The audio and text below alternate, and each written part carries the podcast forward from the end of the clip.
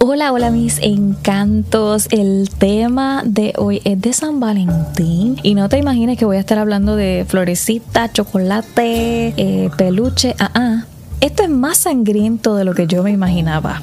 Así que nada, este episodio va a ser exclusivo solamente para ustedes que me escuchan en el podcast. Si aún no le has dado una calificación al podcast, tómate un segundito para darme una calificación de 4 o 5 estrellitas. Sé honesto, ¿ok? Si me escuchas por Spotify, Stitcher, Google Podcast, Apple Podcast, iHeartRadio, no importa por dónde me estés escuchando, para un segundito para que me des una calificación calificación o un review. Y bueno, mis encantos, vamos a empezar ya. Así que les cuento el misterio.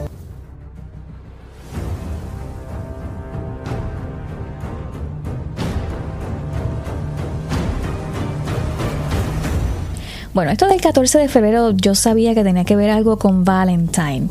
Y es que dicen que esta fecha marca la muerte de un sacerdote romano llamado Valentine. Pero les cuento exactamente. Hay dos teorías sobre el origen de San Valentín. Los historiadores creen que el día de San Valentín en realidad comenzó en la antigua Roma como un festival pagano de fertilidad llamado Lupercales, con la celebración dedicada a Fauno. Eh, Fauno era el dios romano de la agricultura. y esto sí que lo tienes que escuchar.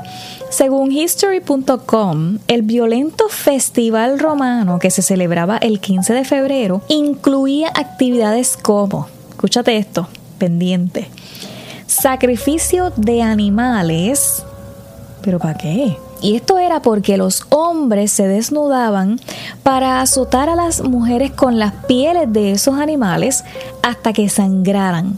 Y esto con la esperanza de aumentar su fertilidad. Mira, mira, mira, mira. No, no, no, no, no, no.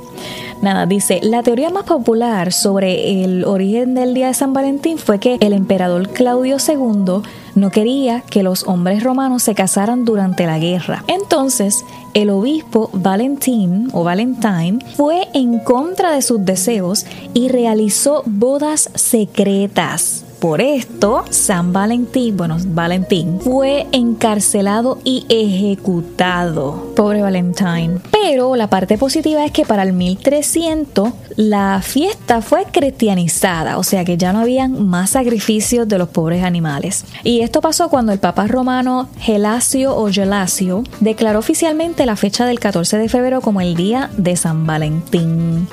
Entonces allí el día se asoció con el amor porque muchos creían que las aves comenzaban su temporada de apareamiento del 14 de febrero. Y otra curiosidad es que los dulces de corazón comenzaron como pastillas médicas.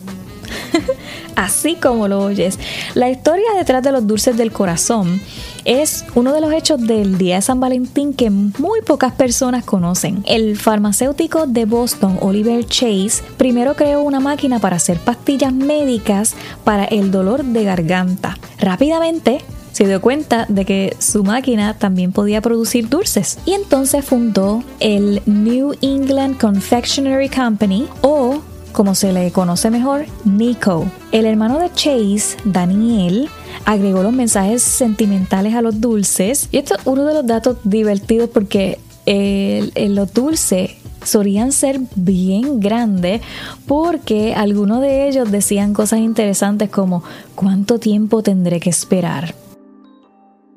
Y les cuento que en una fiesta en Boston en 1911 los anfitriones partieron estos corazones en dos y se los partieron a su a todas las personas que estaban ahí, a todos los invitados.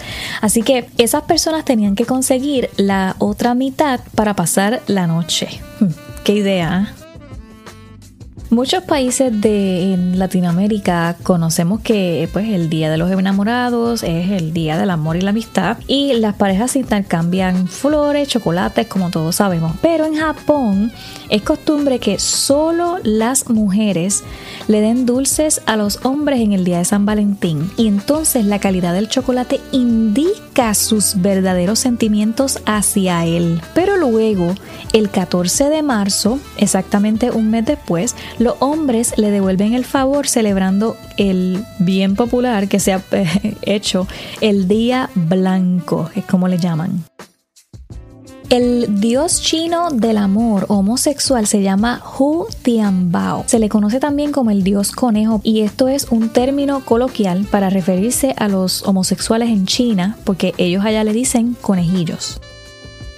Y no me voy sin antes decir que una pareja en Tailandia de 44 y 33 años tiene el récord del beso más largo del mundo. Y yo me pongo a pensar, dos horitas, tres horitas, cuatro horitas, siete, diez, doce, ah, 58 horas. O sea, estoy hablando de más de un día, ¿ok? O sea, tú te puedes imaginar todo el revolú de baba que... Ok, sigo leyendo. 58 horas, 35 minutos y 58 segundos.